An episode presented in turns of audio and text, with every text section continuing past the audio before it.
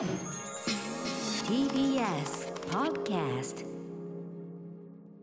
時刻は6時30分になりました。7月1日木曜日 TBS ラジオキーステーションにお送りしているアフターシックスジャンクション。パーソナリティ私ライムスター歌丸です。そして木曜パートナー TBS アナウンサーのうないりさです。ここからはカルチャー界の気になる人物動きをご紹介するカルチャートークのコーナーです。はい今夜はゲームジャーナリストのジギさんご登場です。ジギさんはい、こんばんは。はいこんばんは。よろしくお願いします。ジギさんはちないみにあのトイレに行ってあの拭くものがない時どうしますか？それはもう正直諦めますかね。あ の三浦大志君はあれだった。あの勢いよく手を振りながら歩くっていうやつだったと思うんです自然乾燥みたいなもんですね。だから。うんねまあできればね粒子の飛び散りはねこう気をつけていただきたいという。すいませんジギさん。ジギさんあの今日はね、はい。そのトイレの話じゃなくてえっと何の話をしてくださるんでしょうか？はい。はい。はい、今日はえっ、とトイレの話じゃなくて、Xbox のゲーム版サブスクリプションがゲーム業界に革命を起こそうとしているというお話をさせていただきます。はいジギさんまたの、えーよろしくお願いします。よろしくお願いします。After Six Junction. アフターシックスジャンクションカルチャートーク今夜はゲームジャーナリストのジギさんがご登場です。ジギさんよろしくお願いします。よろしくお願いします。よろ。しくお願いします、はい。ジニさんはブログサービスノートでゲームゼミを連載中。番組では毎月ゲーム業界の旬な動きや注目の作品などをご紹介していただいております。はい。ということで今回は XBOX まああのシリーズ SX の話ですかねはい、そう出しますね。あのーね発売日に僕もう一晩中ややったんだけど結構うまくいかなくてでそうこうするうちに PS5 来ちゃってですね、あのなんかちょっとあんまりこう意識が向いてなかったんだけど、結構すごい面白い動きになってるってことなんですか？もうそうですね。正直今もう一番熱いのがもう Xbox なんじゃないかってぐらいすごい。マジか、はい。ちなみに今って比較的手に入りやすくはなってきてるんですかね？あもうだいぶプレステ5に比べると、うん。まあ、あの店頭にもちらほら見かけるようになってるって聞いてますね。あーじゃあちょっととかん、ね、今日の仁さんのお話次第ではちょっと本格的にまた考えようかな。はい。さあということで、えー、となぜその XBOX のが急にこう盛り上がってるという話が来たんでしょうこれ。そうですね。まず、えー先月あの E3 があったじゃないですか、うんうん。でまあ、僕 E3 見てたんですけど、ゲームゲームのね、まあ、の巨大な見本市です。ははいいはい。うん。あのちなみにお二人は E3 でどういう作品に注目されてました？なんかでもすこなんかそんなにすごいこうわーってタイトルってあったっけ？私はフロムソフトウェアのエルデンリングの発売日が決まったことがめちゃくちゃうんうんうん。おーってなりました、うん。なんか年内って言われてたんですけど、はいは来年の頭の方にうんうん。発売が決まって、つなるほど。いにかっていい。う、うん。なんか渋めだよね、やっぱね、うんなんかね。そうですね。なんか、うん。超メジャーでみんなが盛り上がったっていうと、やっぱりゼルダのああ、そっかそっかブ。レスオブザワイルドのの続編が来る続編じゃないとか、そっかそっか。まあそのぐらいなのかな。はい。ということですね。そこでこういろいろ発表があったんですけど、はい。そうですね、うんまあ、まさにいや僕も「ブレス・オブ・ザ・ワイルド」の続編とか「うんエルデンリング」うんまあえー、と前者は任天堂で後者はソニーの,、まあ、あの出し出し方でって感じで発表されてたと思うんですけど、うんうんまあ、やっぱりあのそういう注目作の中でですねマイクロソフトの作品も個人的にはすごいあの注目している作品が出ていまして、はい。まずですね、えーヘイロー、まあ、マイクロソフトの顔と言ってもいい、うんヘイローうんの最新作「ヘイロー・インフィニットが」うん。まあ、ついに発売が具体的に出てきたっていうところがうんありまして、はい。まあ、あのこれもかなり延期に延期を重ねてきたのですごいあの注目度の高いゲームうんで。もありますし、あともう一つですね「フォルツァ・ホライゾン5」というゲームも発表されまして、うん。こちらがですねいわゆるそのレースゲームなんですけど、うん。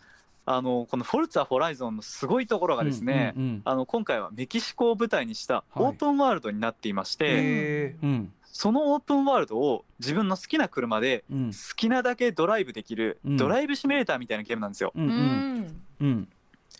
なんかねなかなかやっぱその好きな車でレースゲームでこう競い合うだけじゃなくて延々とサーキットを走っていたいみたいな。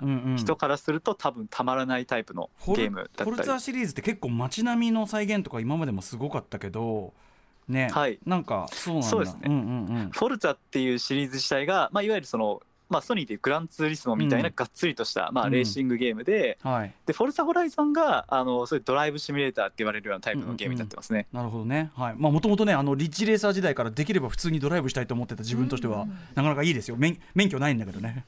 免許ないよはい。はい、うん、いやもうでもそこに加えて今回はメキシコが舞台になってるんで、うん。なかなかメキシコが舞台のゲームってないと思うん。ですよねなんかさちょ今まででちょっとそうだよね純粋にただ車を運転するだけっていうよりはちょっとさグランドセフトオートとかじゃないけど、うん。なんかそうはいいう世界観すら感じさせられるよね。なんかねちょっとね、うん。そうですね。はい。そこにすごく近いところでまワイルドスピード的というかなんというか。うん。あはい、うんうん。でさらにですね、まあ、僕が個人的な一番のまあ一押しが、はい。あの約10年ぶりに続編が出る「あのストーカー2」というウクライナの FPS で、うんうんこれがですねまあなんかなんとも不謹慎な話なんですうんけど、うんうんあのチェルノブイリ旧原発跡 CCCP というところにですね、うんアーティファクトという未知の物質が見つかったので、世界中のならず者たちストーカーがうん。このチェルノブイリ原発跡を目指してですね、冒険をするっていう。ああじゃあこのストーカーどっちかというとタルコフスキーのあのストーカーに近い感じだね。まさにその通りです、はい。うんうん。タルコフスキーのストーカーにがっつり影響を受けたと、うんうん。まあ、彼らも言ってるゲームで。うん。はい、でだだからこそもちろんあの中にはですね、まあ、要は原発とか、うん。あるいはまあ旧ソ連圏のの体制に対する批判とかも含まれた、はい。うん本当にまあ僕は大好きなもう雰囲気がめちゃくちゃいいゲームで、うんうん。これが10年ぶりに続編出るっていうのはすごい楽しみなんですよえー超ね。面白そう。ストーカー2はい、はい。うんうん。っていう感じで、まあ、ソフトも、まあ、ハードも、まあ、うん。マイクロソフト任天堂やソニーに負けてない良さがあるよっていう基礎をうん。うん抑えつつ、うん。はい、まあ、それでもですね正直さっき話した内容は、まあ、あまり日本だと、うん。まあ、ちょっと知らないかなとか、うんうんまあ、外国のゲームですよねみたいな印象を受けられる方も少なくないと思うんですよね。ちょっとねそのマニアックな印象を受けるかもしれませんね、うんはい、そうそうなんですよね、はい、アメリカだとすごいメジャーなんですけど、うんうんうん。っていう中で今回ですねマイクロソフトが任天堂やソニーにが持ってないもう一つのめちゃくちゃ強い軸うん。が XBOX ゲームパスというサブスクリプションサービスなんですよね、うんうん。ハードソフトに次ぐサービスという強みを、まあ、今マイクロソフトが持っていましてですね、うんはいでその内容がまあサブスクリプション、まあ、月々850円でうん。100タイトル以上が遊び放題、ほういう風にな圧ってまして。倒的に安いですうんうんうね。ん。今ねめちゃくちゃ安いんですよ。あのーはい。僕がいつもね喜んでるさあのプレステプラスのさね。そうあのりあとフリーねフリーダウンロードのやつが毎月になったりするけど、でもこんな数じゃないもんねやっぱね、うんうん。うん値段もね。はい。うん。まあまあもちろんプレイステーションナウもすごく魅力的だし、まあねやっぱソニー限定のゲームが遊び放題っていうのはすごい美味しいんですけど、正直 XBOX ゲームパスの内容もかなりすごくて、うん。はい。まずマイクロソフトの「ヘイロー」とか「フォルツァ」「ギアーズ・オブ・ウォー」っていう、まあ、いわゆる看板タイトル。うん。これはもう当然遊び放題ですよね。うん。うんでそこに加え最近はあの APEX レジェンズを作ったりあとうん。バトルフィールド、FIFA シリーズで有名な EA エレクトロニックアーツ社のゲームも、うん。あのこのサブスクリプションに入ったんですよ。ほうほうほう。うんなので、えー E3 で発表されたバトルフィールド2042っていうこれも最新作なんですけど、うん。これも、まあ、発売して、まあ、1本当然8000円とかするんですけど、えー、あそうもうか850円で遊び放題のがだから入るんですよ、ね。要はさあのフィジカルとかそういうのでさ単体で買うよりはるかにそうですね。はるかに明らかにお得みたいなことになるわけだ。もうむちゃくちゃお得ですよ、うん。もうだってゲーム1本8000円で実質10ヶ月遊び放題状態続けられますからね、うんうんうんもうだからそのもう比較するまでもなくっていうか、うんうん。そんぐらいの感じだ。そうですね。うんうん。正直もうゲームパス入っちゃったら、うんうん。大体の人はもうあんまりゲーム買わなくなっなちゃいますよ。るほど。そうだよね。へえじゃあもうか完全にそういう方向にこう舵を切ったっていうかソフト単体をどれを売るとかそういうことじゃなくて、うんうん。っていう感じだ。マイクロソフト的には。そうなんですそうなんです、うん。はい。しかもこのゲームパス他にももうすごい、あのラインナップが充実していて、うんはいあのベゼスダっていうですね実は最近8000億円規模で、うん。あのベゼスダを買収したんですけど、マイクロソフトが、うんうんあのフォールアウトとか、はいはい。エルダースクロールスカイリムで有名な、ええ。あのベゼスダのゲーム、うん。うん。あとですねドゥームとか、うん。えっとあのディスオーナードっていう結構有名これもあの、うん。すごい評価も高いゲームなんですけど、うんこれも全部遊び放題の中に入ってますし、うんうんまあ、ここまでだと海外ゲームばっかりじゃないって思った人も多いと思うんですけど、うん。なんとですね日本のセガの龍が如くシリーズとか、はええ今ちょうど見てるんですけど最新作のセブンもね、うん。まあ発マジか。売されたのは去年一昨年くらいか、うんうんうん。だけど、マジか、はい。へえそうですよ。セブンも本当に PC 版出たばっかりなんですけど、うんうん。入ってるんですよこの中に。はあなるほど。うんうん。さらにさらにスクエア・エニックスの「ドラゴンクエスト11」ドラゴンクエストシリーズもここで遊び放題の中に入ってるんですよ。おーおーおーそうかじゃあ相当ビッグタイトルがもうどっかどっか入ってる入ってるうんもうどっかどっかもうこれ全部850円で遊び放題なんですよ一月。うんうんうんうんデッドバイデイライトとかアークとか結構そうです日本で人気なタイトルマインクラフトとかもうんうん。本当いろいろ入ってるんですね。うんうん。そうなんですよ。インディーゲームもがっつり詰め込まれてて、うんはい。結構スレイザースピアとかクリプト・ネクロダンサーみたいな、うん。ちょっとあの有名で評価も高いけどあんまやってないなみたいなゲームももうやりたい放題中に入ってくるんですよね。うんいやー恐ろしい。うんうん。いやもう本当に超超強力。はい。そうなんですよ。コスパが良すぎてやばいっていう結構感じなんですよね。150円ってすごい結構。さもうさダンピングの世界じゃない、うん。つまりその他がさそんなことされたらもうちょっと困るんですけどみたいな。ね、はいそうなんですよね、まあ、正直価格破壊っていうところで、うん。ちょっとやりすぎなんじゃないかって思うところもあると思うんですけど、うんうん。まあ、実はこここまで踏み切ったえ背景が一つあのありまして、うん。ちょっとそこをお話しさせていただきたいんですけど、うんうん。まずマイクロソフトの、まあ、XBOX の歴史をたどりますと、うん。まず最初にまあ2002年に XBOX が出てですね、うん。これがあ2001年でした。に出て、まあ、うん。かなり好評だったので、うん。2005年に XBOX360 っていうのが出たんですよね。はい。うん。でまあ、この時が多分あの XBOX 最盛期って言われるうんうん。頃だと僕もめちゃ思うんですめちゃやけれども、やりまくってた時です。はい、ですよね、まあ、うん。やっぱりそのへこの時 XBOX はすごい強い理由として、うん。ヘイローとかギアーズ・オブ・ウォーっていう、うん。まあ本当にその看板タイトルがすごいはい。面白かったそっていうのも、そこでしかできないやつが多かったですよねやっぱねそうなんですそうなんまあ、まさに任天堂ソニーと同じ限定タイトルで勝負を仕掛けてたっていうのがうん。うんうん360の、はい、頃で、まあ、うん。日本でもね、アイドルマスターとか、うん。シュタインズゲートとか、うん。あとあの結構ファンも多い坂口さんが作ったあのロストですねああはいはい。っていうロストです人気だったもんね。うん。はい。ボタン押しっつうかね。めちゃくちゃ名作ですよね、とかはい。デッドライジングとかも当時はやっぱり XBOX360 しかできなかったから。ああそうですそうです、ん。はいデッドライジングも、はいあったりしてて、うんうん。まあここでもうすごいもう本当にだからプレイステーション3が8700万台に対してはい。360が8400万ほぼ同じ台数うんで競い合ってたんですけど、はい。その後2013年にうん。XBOX One が出るとですね、はい。ちょっとあの売り上げが落ちちゃいまして、うんまあ、あの全体で見ると5000万台。で日本だと、まあ、正直11万台しか売れなかったっていうことあでかなり苦戦が。は結構辛いですね。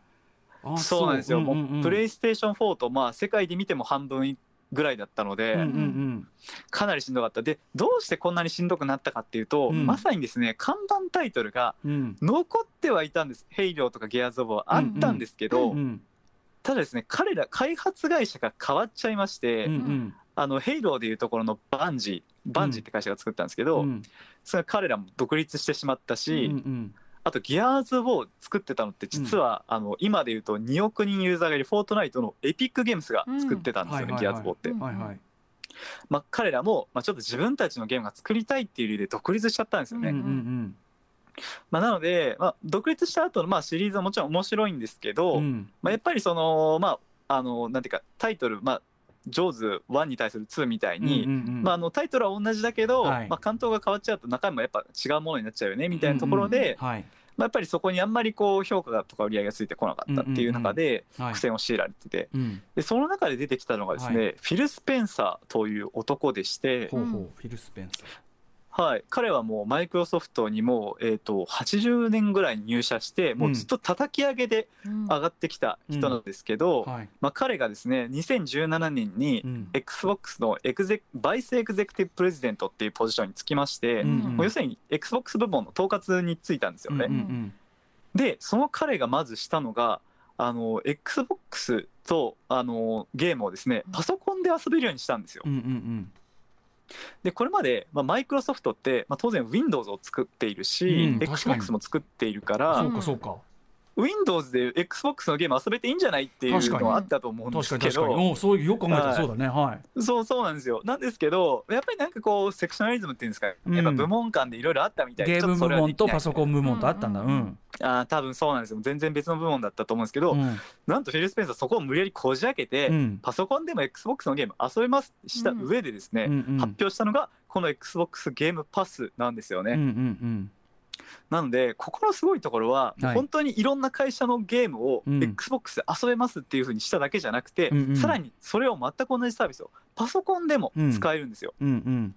はい。さらに今後あのクラウドに対応してですねスマートフォンやタブレットであ XBOX ゲームパスを内容を楽しめるように。あうん。やっぱでもマルチプラットフォームってクロスプラットフォームってかやっぱそっちの方が今っぽいもんね、だからタイトル囲い込むよりそっちの方がいいやってことになってきてんだ、いやまさにその通りで、うんうん。まあ、本当にフィル自身ですね。もう昔から本当に E3 なんかに出て、うん。XBOX ファンにはすごい馴染み深い現場の人間っていう印象もあったことでですね、多分そういうこうゲーマーが感じてるこう悩みというかですねやっぱりハードにやっぱ1台5万円とか、はいはい。あのまあ、かかっちゃうと、うん。3台、えー、任天堂とね、まあ、ソニーと XBOX で集めるのはさすがにちょっとよねよっぽどゲーム好きじゃないと。ユーザーに優しくないよね、これをやるためにこのハードを買うなんてさ、なんて非効率なことさせられてだ。から次世代機って言いますけども、うん。これが本当に最後かもしれないっていうふうにも言われたりしてますもんね。ね。これ以上ね、うん。そうだよね。うん。確かに確かにうん。いや本当にその通りで多分それを XBOX ONE で痛感したと思うんですよね。正直失敗してしまって痛感したと思うからこそですね、まあ、もちろんあのハードならではの体験っていうのはそれぞれあると思うんですよね。あの、うんうんうん。プレイステーションデュアルセンスとかスイッチの,、あのうんうん。まあ、押す分けプレイとかあるんですけど、やっぱりこう映画とか音楽僕も好きなんですけどやっぱ映画音楽に比べちゃうとうん。やっぱ一本このマリオをやろうと思ったらまず初期投資で、えーうん4万円払ってくださいっていう風になっちゃうと。ねそうだよねはい、ちょっとしんどいっていう。なかなかこう貴族の遊びになりつつあったわけだ、うん。ゲームそのものが。いや、そうなんですよ。うんうんうん。はい。いや、以前お話リーグオブレジェンド界でお話ししたときに、うんうん。あの韓国、中国がなぜあの、うんうん。リーグオブレジェンド強いかというと、はい。要はゲームハードがみんな買えなくて、そうだよね。あのネカフェでやるしかなかったっていう背景もあったんですよそうだね。よねうんうんなので、まあ、もちろんこの XBOX ゲームパスっていうのはちょっと安すぎてうん。大丈夫かっていう懸念ももちろんあるんですが、うんうん。うん一方でですね僕これの一番すごいところは、はい。あの今までゲームハードを買えないよっていうような人たち、うんうん。特に東アジアとか、はい。アフリカとか中東とか南米、うんうん。こういうですねめちゃくちゃ巨大な潜在的なマーケットに対してですね、うんうんヘイローとか、うんうん。まあ、龍が如く、えーファイナルファンタジーっていう最新ゲームをうん。遊ぶ機会を与えることでですね、うんうん。まあ、彼らの中から多分ですねすごい新しいゲームクリエイターとかゲーム批評家とかが、うん。あとまあもちろんゲーム実況者とか、うんうんうん。いろんなクリエイターが多分続々出てくるようになると思うんですよね。うんうんでそうなった時に多分本当のゲーム文化の革命が起きるんじゃないかなって僕は思ってるからこそ、うんうん。ゲームパスはめちゃくちゃすごいっていうふうに考えてるんですよね。うん。やっぱそのだから高いお金払わせるのをこう囲い込んでっても先細るしかない中でもうまあうん。未来も見据えてよりこう広い市場を作っていくというかもうあのユーザーから開拓していくっていうか、うんうん。そんぐらいの気持ちでやってんじゃないかと。そうですねはい、間違いなくそういう意味はあると思っていてしかしこれまあマイクロソフト級だからできることってのもあるよね、うん。うんうんやっぱね。そうなんですよ。正直で同じことを別にじゃあソニーや任天堂やるべきって話では全くなくてですね、うんうんそもそもマイクロソフト自身が、えー、とつい最近掲げている方向としてはい、クラウドファーストっていうのを掲げてるんですよ経営方針に。うんうんはい、なんでもうマイクロソフト自身としてもですねもうハードの解放っていうのが全社でのもう目標なんですね。なるほどなるほど。物理的なものからの解放っていうものを彼らはずっと目指していて。はい。なのであらゆるものをクラウド化したいっていうマイクロソフトの中にうん。XBOX が入ってるっていう側面がある、まあ、なので、まあ、なんかすごいめちゃくちゃいいことではないんですけどいいだけではないんですけど、うん。あのただですね僕はやっぱりこの方向性っていうのはうん。今ゲーム業界に絶対必要な刺激だったと思うし、うんうんまあ、本当にその世界に世界にゲームを届けるうんうんっていうところでですね、うん僕はなんてすごく魅力的なあうんうん。のサービスだなっていうふうに考えてますね。端的にね問題提起としてももちろんす、ねうん。あれだし的確というか鋭いところがあるしなんといってもユーザーからすれば、うん。え？ならうん。正直そっちの方がいいんですけどってやっぱなるよねこれ。まあ、パソコン持ってたらねパソコン持ってる。登録するだけ自動的にそうだしね。月々850円でうん。ハードを買わずとも、850でそのタイトル並んでたら正直今まで何に金払ってたんだろうってうん。感じしちゃうよな。確かにだからライトユーザーをどんどんどんどんこう、作っていくことができるっていう、うんうん。ね、新規開拓で非常にいいのかもしれないですそうだね。ねだしそのやっぱプラットフォームそのハードにこだわらないことで、うん。やっぱハードってどんどんどんどんそのねスペックは上がってっちゃうから、そのそうですね。ここまでハードできますなんて自慢しても、もうそんなのすぐ古くなっちゃうからだからあのまたこの勝負の仕方としてもクレバーだねやっぱね。そうですね、ほうん。もう本当になんていうか、まあ、逆にそのリッチな人はプレステ5とかうんスイッチを遊んでいくっていう方向うんうん。も全然ありだと思いますし、うんうん。であともう一つその意味でそのえいろんな人にやってもらいたいっていうのもう一つ彼ら意思を感じるのがですね、えあのまあ、以前プレイステーション45の,、うん。あのアクセシビリティ機能がめちゃくちゃすごいっていうお話もあったと思うんですが、えはい。